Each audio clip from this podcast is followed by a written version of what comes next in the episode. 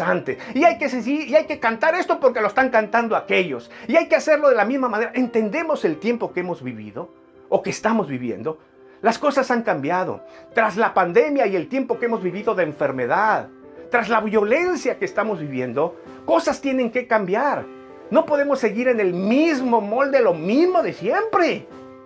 Ser entendidos en los tiempos es saber leer cómo vamos a entrar, saber cómo va a actuar el enemigo, el otro, acá los movimientos que tendrá. Es como el juego de ajedrez. Es una batalla.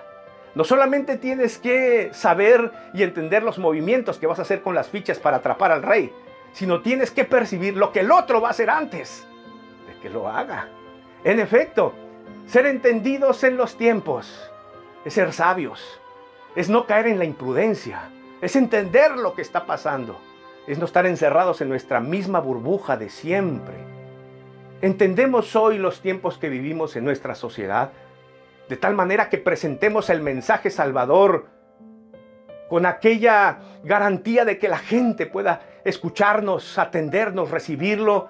¿O somos el mismo molde de siempre que la gente ya está harta de oírnos, no tiene confianza en nosotros? ¿Cómo hemos salido tras estos años o meses de encierro que tuvimos?